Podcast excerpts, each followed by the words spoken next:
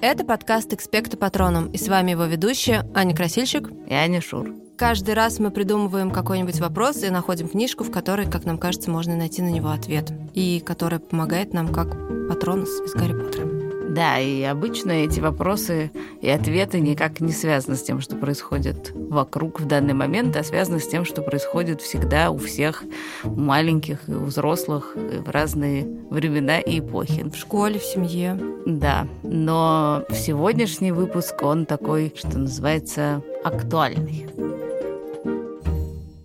Да, мы решили, что странно сейчас не говорить о том, что происходит потому что происходит что-то странное, все сидят дома, заперти, и не знают, что делать друг с другом. Дети, я думаю, не знают, что делать со своими родителями а родители не знают, что делать со своими детьми. Да, поэтому мы решили поговорить о том, что делать, если мир вокруг как-то очень сильно и резко меняется, взрослые ведут себя странно и все такое. Что делать, если вокруг конец света? Надо сказать, что, кажется, это редкий случай, когда взрослые напуганы больше, чем дети. Всегда считается, что дети какие-то бояки, боятся того всего. Мы даже про этот выпуск целый сделали. Но, кажется, сейчас ровно обратная ситуация. По крайней мере, мои дети совершенно не испугались коронавируса и считают, что это все взрослые придумали. А моя дочь Соня, которой 13 лет, сначала ужасно надо мной издевалась, когда я начала немножечко паниковать и кричать, что нужно мыть руки, мыть руки, мыть руки, мыть руки по 60 секунд во всех местах до локтя. Соня очень мной издевалась все время. «Ха-ха, мама, коронавирус!» Но потом она прочитала в соцсетях, что нашли коронавирус у Тома Хэнкса его жены Риты Уилсон. О, боже. И тут Соня написала мне сообщение, «Мама, мне страшно». Но сейчас Соня сидит дома, и занимается по скайпу. И, в общем, не похоже на то, что ей страшно. Она все время пытается куда-нибудь сбежать, и я ее пытаюсь удержать. А мой сын Петя, которому 10 лет, ходит по дому и сходит с ума планомерно. Ну, в общем, не похоже на то, чтобы они действительно очень сильно боялись. И на самом деле это хорошо. Ну, в целом ничего полезного в страхе нету. Ну, то есть как? Хорошо, что взрослые испугались и решили сидеть дома. Это классно. Так, может быть, не все заболеют, а только половина всех. Если все будут умирать от страха, то, конечно, это... Ни к чему хорошему не приведет. Мы, когда готовили этот выпуск, мы думали о том, когда мы были детьми, был ли такой момент в нашей жизни, когда мир вдруг очень сильно изменился, и все, что до этого как-то по накатанной шло, каждый день один и тот же, все заранее понятно, и тут вдруг бац, что-то такое происходит, и все меняется. И поняли, что такой момент был. Да, это был э, август 91 -го года. Это называется пуч. Пуч, да. да. Пуч. Путыча. Путыча. Было дело так. Извините, это мне не то, что думать. Дело было так. В стране все шло потихонечку. Была некоторая власть, был некоторый президент а потом хлобысь, и власть узурпировала несколько человек. То есть они попытались устроить переворот? Они попытались устроить государственный переворот. Да, они захватили власть, они захватили телеканалы, перерубили вещание, и по телевизору несколько дней показывали балет «Лебединое озеро». Это было очень странно, потому что мы, дети, ждали, что будут показывать какую-то классную передачу, была передача до 16 и старше, и это было Великая. интересно. Да, очень крутая. Вот, но было только Лебединое озеро, и, и как бы было непонятно, а взрослые вокруг ужасно нервничали. Просто ужасно. Они все время слушали радио, потому что радио как раз не перекрыли, и по радио можно было что-то узнать, а там очень Оно мрачные... шипело, я помню. Шипело, и очень мрачные аналитики вещали и говорили, что все очень страшно. В Москве были танки. Москву ввели танки. И какие-то люди защищали Белый дом. А мы сидели на даче. Вы сидели ну, на даче? Мы сидели на даче, и среди каких-то людей, которые защищали Белый дом, было некоторое количество пап. Наших. Ужас какой. А, да, которые, значит, поехали в Под эту танки. самую Москву. Ну, было очень страшно. Была какая-то, видимо, решающая вот эта ночь. Наверное, с 19 на 20 августа или с 20 на 21. У меня плохо с историей. Но, в общем, в эту ночь я осталась у своей лучшей подружки. И я очень, видимо, ну, в общем, родительская тревога сказала на мне так, что за ночь я, ну, Ну ладно. несколько раз, да, маме моей подруги пришлось менять всю кровать и всякое такое. И это было не один раз, а мне кажется, раза три точно. И еще я помню, каждый раз, когда я выбегала из комнаты очередной раз сообщить, что кровать вся мокрая, и я видела, что никто не спит, и все слушают это радио и всякое такое. А еще потом на следующий день моя подружка и ее мама, ну, молились, потому что они религиозные были. И я тогда тоже немножко решила поучаствовать и тоже немножко молилась, хотя совершенно не была ни, ни крещенной, ни, никогда не ходила в церковь, всякое такое. Но это был странный да, момент. Я на самом деле помню, что мама очень волнуется, и она задает какие-то вопросы папе. И папа, по-моему, тоже порывался поехать в Москву вместе с моим дядей, но мама и моя тетя их не пустили. И, в общем, я помню такой вот, ну, ты сам не боишься, но ты интуитивно чувствуешь в воздухе такое сгущение, когда воздух становится вокруг плотнее, чем до этого. И в нем висит такое всеобщее напряжение. И я хорошо помню это ощущение, и еще хорошо помню, что очень хочется, чтобы это поскорее закончилось. И ровно такое же ощущение висит в книжке, про которую мы хотим сегодня поговорить.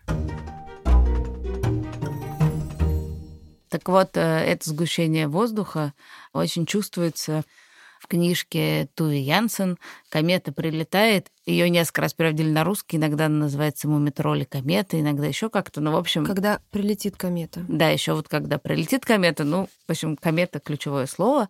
И в этой книжке, собственно, все ждут, когда прилетит комета.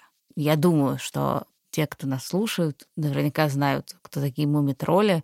Если они их не читали, то, по крайней мере, видели всякий смешной мерч, потому что мумитроли довольно симпатичные животные. Не животные, кто они? Ну, не Существа. Зверушки. Придумана эта книга была в момент, когда воздух сгустился совсем сильно. Да, А, советско-финская война. Да, советско-финская, она еще И- называется «Зимняя война». Да, и советские войска вошли в Финляндию, поэтому там, наверное, было довольно страшно. Да, и, соответственно, все это происходит еще и на фоне Второй мировой войны. И конкретно вот эту книжку «Комета прилетает» э, Туви Янсен написала, когда ну, миру стало известно о катастрофе в Хиросиме и Нагасаки, где был взрыв атомной бомбы. И, соответственно, вот этот мир после него, он отчасти лег в основу мира в ожидании кометы в этой книжке. Еще есть смешная история про то, как появилось слово «мумитроль». На самом деле его придумал не Туви Янсен, а ее дядя, у которого она Ну, Может, он не придумал, может, он с ним был знаком. Ну, по крайней мере, возможно. Он рассказывал, что они довольно неприятные, живут за печкой и охраняют его еду от ночных набегов его племянницы, которая, наверное, была очень голодная, Наверное. все подростки. Да, В общем, она они- ночью бегала есть, а мумитроли охраняли еду. Да-да, он еще говорил, что они в затылок дышат ледяным воздухом. Издают протяжные вздохи. Да, Муми. слава богу, это не вошло в результате в, так сказать, стиль поведения мумитролей Да, мумитроли оказались ужасно симпатичные и уютные существа. Да, но несмотря вот на весь этот уют, это очень, на самом деле, такая тревожная и местами страшноватая книжка. Хотя, честно говоря, в детстве я этого так не чувствовала. Я Но вообще щас- этого не замечала. Это потрясающе, конечно, как в разном возрасте книжки по-разному читаешь одни Да, вообще-то мы начали с Аней ее читать из совершенно других соображений и думали отвечать на другой вопрос, но тут все как-то подозрительно совпало.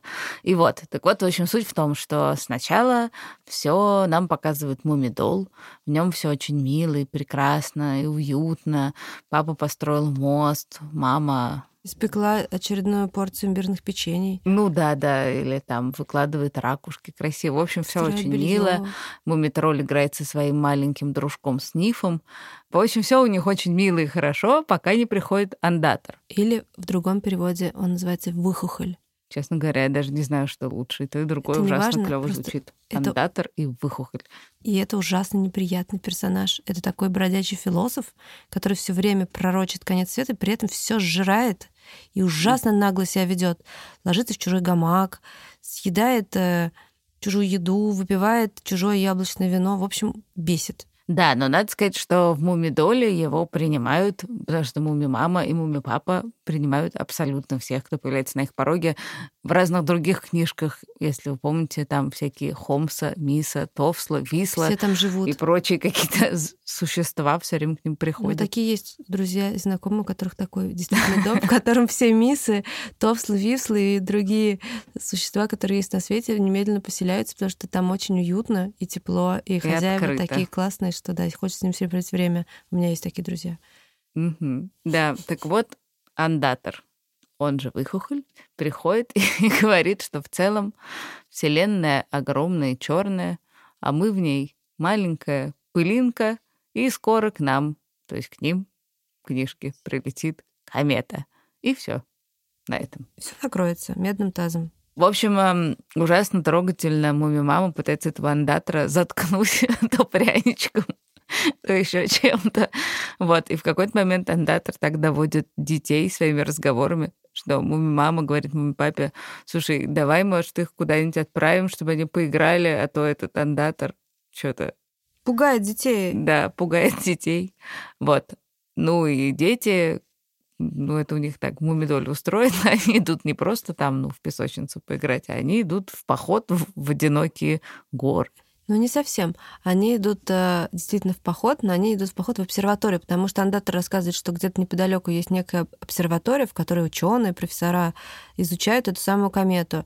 И папа говорит, ой, ребята, не хотите ли вы пойти гулять? Там как раз есть обсерватория, вот заодно и посмотрите на комету. Ну, все родители так делают перед концом света. Да, а там реально конец света, потому что прилетает какая-то жуткая серая пыль, она покрывает зеленые листочки, которые муми мама пытается оттереть и вообще все убрать, потому что что это за грязюка такая.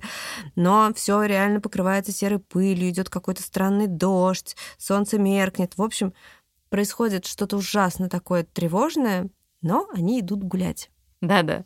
Ну, надо сказать, что Моми мама, несмотря на то, что она как бы не замечает конца света и как бы просто отправляет детей на прогулку, она, тем не менее, дает им с собой много важных вещей. Сковородку для оладушек, да, это без нее вообще из дома нельзя уходить. Бутерброды. Теплые штаны. Два две пары. свитера. И таблетки от живота в кармашке. Да. Ну и, в общем, это путешествие оказывается супер важным, ну, не только для развития сюжета, а вообще для всей этой саги. Сказать, саги, да, потому что они встречают в этом походе в одинокие горы самых важных персонажей которые потом будут фигурировать во всех книжках про мумитролей. А именно это Снус Мумрик. Величайший странник всей детской литературы. Да, пока они плывут на плоту, видят что-то желтенькое, и оказывается, что это палатка Снус Мумрика, который там сидит где-то курит, курит трубку. трубку. Угу. Очень Ой, уютный образ. Ужасно уютный образ посреди конца света. Ну, в общем, Снус Мумрик э, — это такой человечек с таким треугольным Но он не человечек носом. тоже, там, он, там нет человечков. Он Но такой он как какой-то мумрик. Ну, он такой какой-то мумрик. Но он в шляпе и с таким лицом, скорее похожим на лицо человека, чем на мумитроль, потому что мумитроль похож на такого белого бегемотика. А сниф, кстати, он похож на такого... Непонятно, на что похож. Он похож на помесь какого-нибудь лисенка и какого-нибудь кенгуру, только без живота. Ну, что-то в этом роде. С такими длинными ушками, стоящими вверх, и вытянутой мордочкой, и хвостиком. И он маленький, в отличие меньше, чем у метроль. Да-да-да, он маленькое существо. Мне кажется, что Мумитроль и Сниф, они немножко Винни-Пух и Пятачок. По, да, это, кстати, по правда. Сочетанию. Они похожи, да. Но только мне кажется, что Мумитроль гораздо менее эгоистичный, чем Винни-Пух и такой расположенный. А Сниф гораздо менее храбрый, чем Пятачок. Да, да, да, пожалуй. Да, ну, в общем, они такая смешная пара. В общем, в это путешествие, в которое отправились Сниф и Мумитроль, а заодно и Снус Мумрик, которого они подобрали. Ну ладно, Снус Мумрика нельзя подобрать. Ну, Мумрик, он очень сам... самостоятельный персонаж. Он сам решил с ним пойти. Подозреваю, что, может быть, он думал, что сможет им помочь этом опасном путешествии, но не факт. Да, ты права.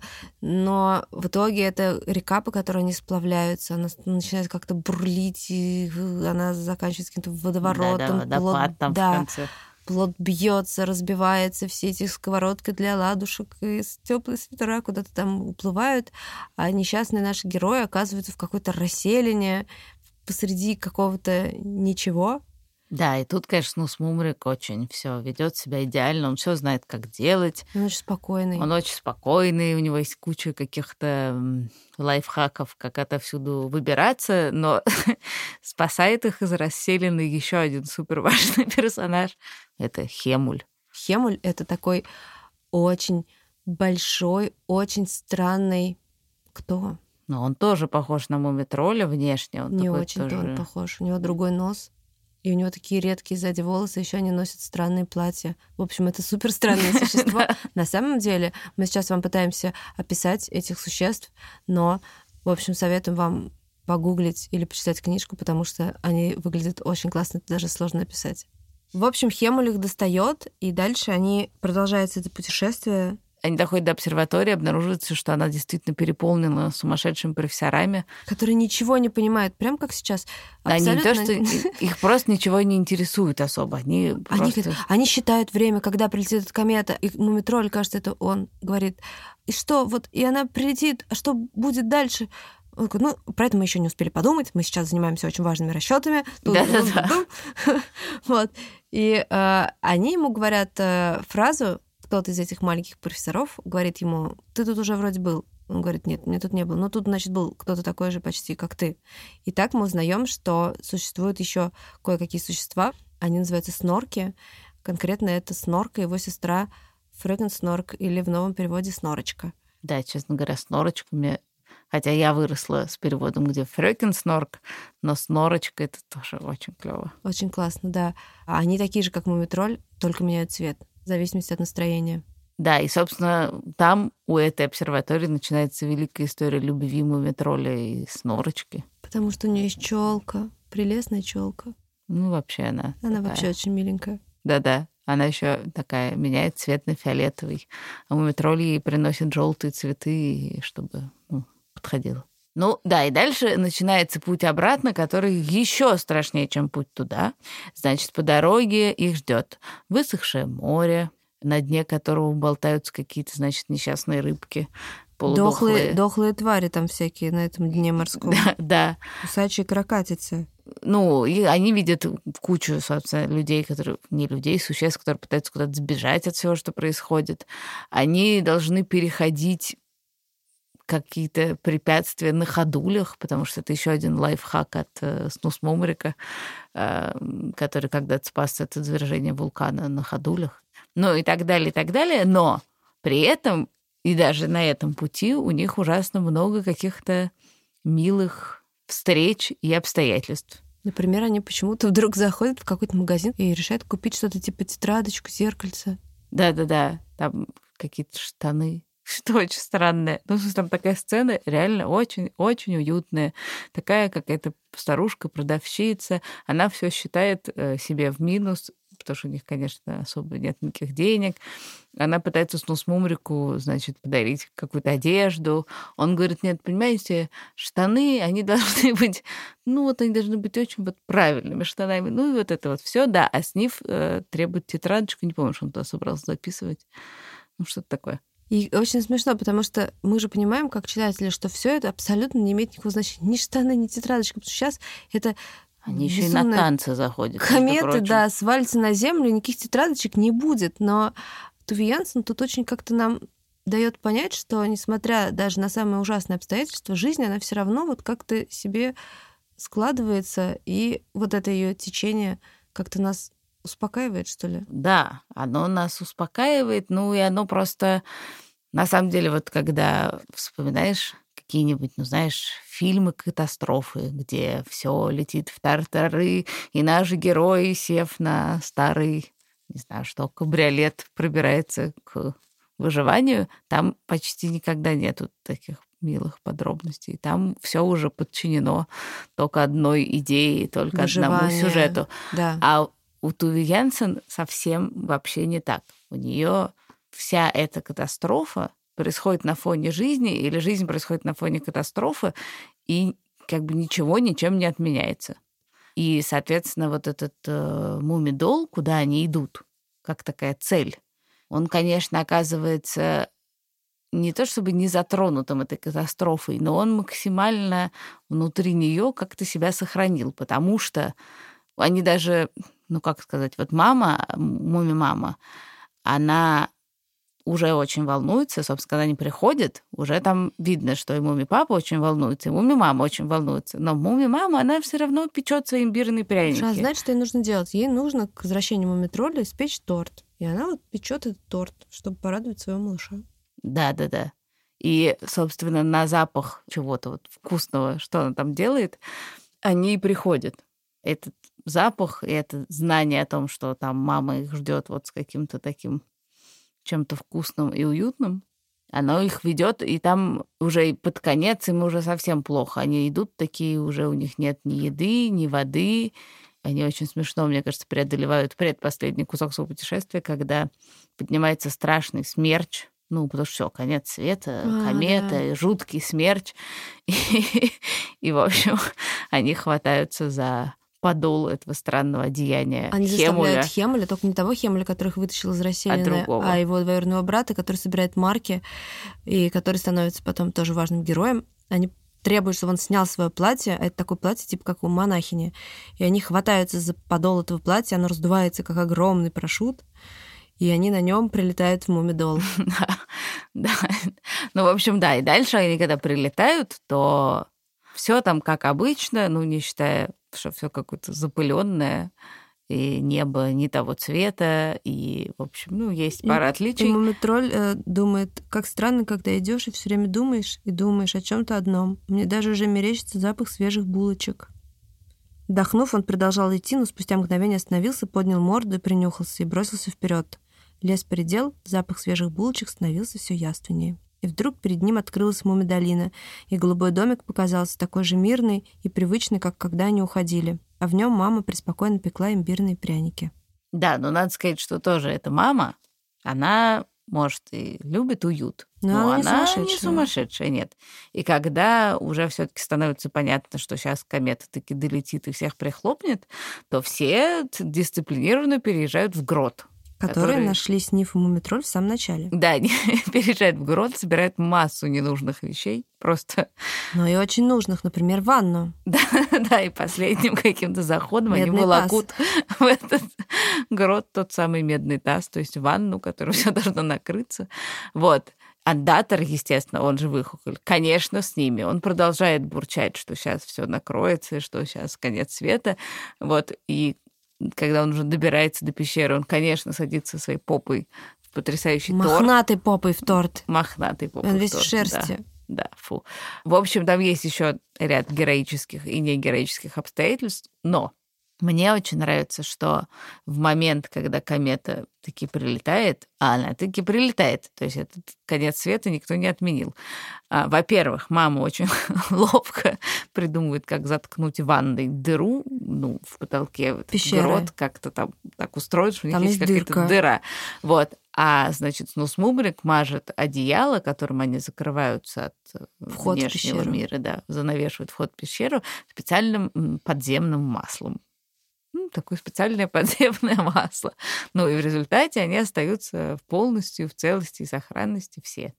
И катастрофы, значит, происходят, но какая-то не окончательная.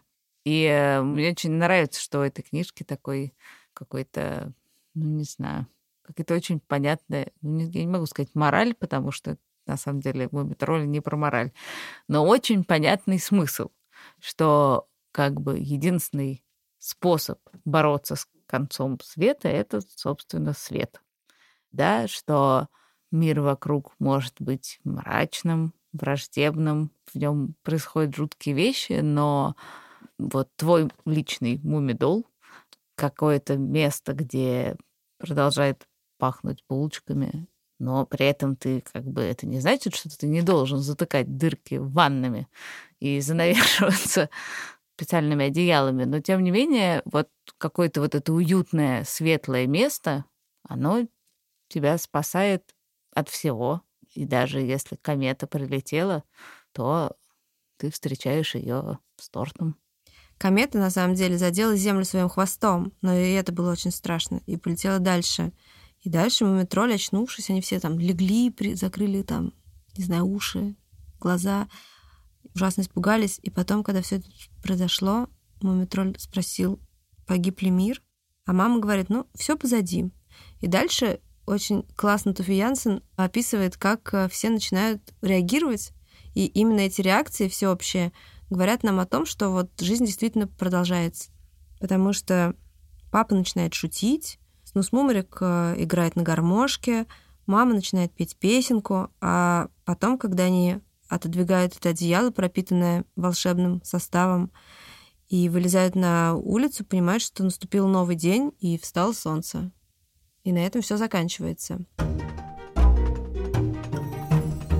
А ты помнишь, какой был конец света тогда, в августе 91 -го года? И что было потом? Ну, я не помню. ну, в смысле, я не помню какого-то момента, когда говорят, ну, мы победили, а мы тогда, по крайней мере, тогда все считали, что мы победили, и путь не состоялся, и СССР закончился, и всякое такое. Но я не помню, как об этом говорят. Я только помню, как все ужасно веселые и едят дыню. Вот эта дыня, она почему-то вот у меня навсегда как-то ассоциируется с этой августовской победой. А у меня ассоциируется с этим всем то, как мы в итоге приехали в Москву, когда все закончилось, и то, что я увидела, а мне это произвело такое сильное впечатление, что я потом даже написала про эту книжку. Ну, не только про это, но про это тоже.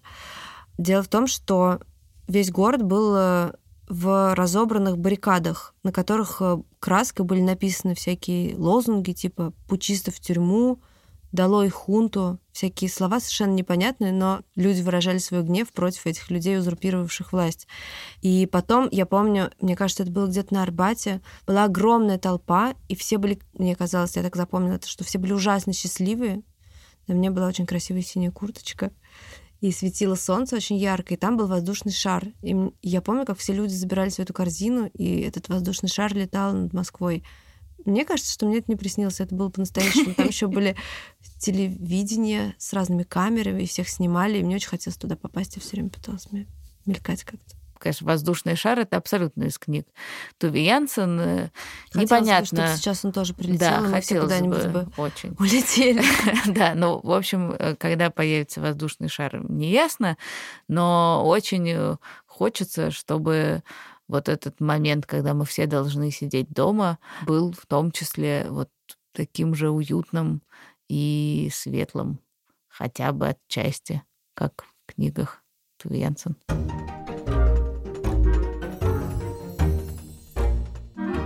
Напоследок мы всегда советуем три книжки, которые немножечко про то же, про что мы только что говорили, ну, в том числе, потому что все книжки, конечно, не на какую-то одну тему, а на много разных. И в этот раз мы решили посоветовать книжки все таки не про конец света, а про то, как герои оказались вынуждены в каких-то других обстоятельствах жизни. И в этих обстоятельствах жизни у них как-то стала по-новому складываться жизнь. Одна книжка называется «Говорящий сверток». Ее написал знаменитый английский писатель Джеральд Даррелл. Вообще он писал очень много книг о животных. Это книжка о том, как э, двое братьев поехали на каникулы в Грецию к своей сестре Пенелопе. И однажды пошли покупаться, и они находят на берегу моря таинственный сверток, и потом попадают в совершенно удивительный придуманный Дарреллом мир, их ждут там необыкновенные приключения, и все это написано ужасно смешно, потому что у Даррелла совершенно восхитительное чувство юмора. В общем, очень советую ее прочитать. Еще одна книжка называется «На острове Сальтрока». Ее написала Астрид Лингрен. Она не то чтобы про изоляцию, то есть она не про изоляцию, она про то, как семья, где есть папа и несколько детей, отправляются на дачу, они снимают летний домик в новом месте, где они до этого ни разу не были. Там все совершенно незнакомые люди, и место это совершенно незнакомое, и постепенно эта сальтрока оказывается для них таким а, замечательным, совершенно любимым раем, в который они все время мечтают вернуться. Третья книжка — это очень знаменитая книга. Ее написал э, такой немецкий писатель Михаил Энде.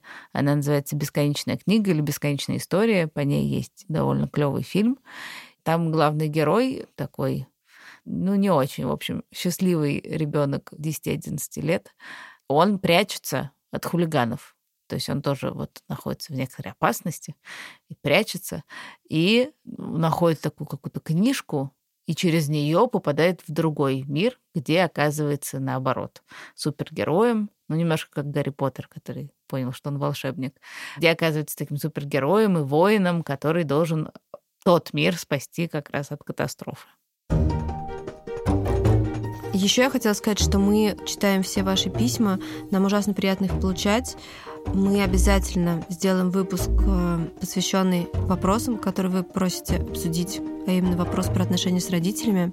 Мы думаем над ним, он точно будет, обещаю вам. На этом мы с вами прощаемся. Очень надеемся, что вы слушаете наш подкаст сидя дома и что с вами все хорошо. Не болейте и не гуляйте. Сидите дома. Читайте книжки. Слушайте подкаст «Экспекта Патроном». Мойте руки. Слушайте нас в Яндекс Музыке, в Apple подкастах, в Google Play, в Оверкасте, в Кастбоксе и, конечно же, в приложении «Радио Арзамас». Да, вообще «Радио Арзамас» — отличный способ проводить карантин. Там есть не только наш подкаст, а еще всякие подкасты и лекции, и курсы и для детей, и для взрослых. Мы очень стараемся, чтобы вам было не скучно.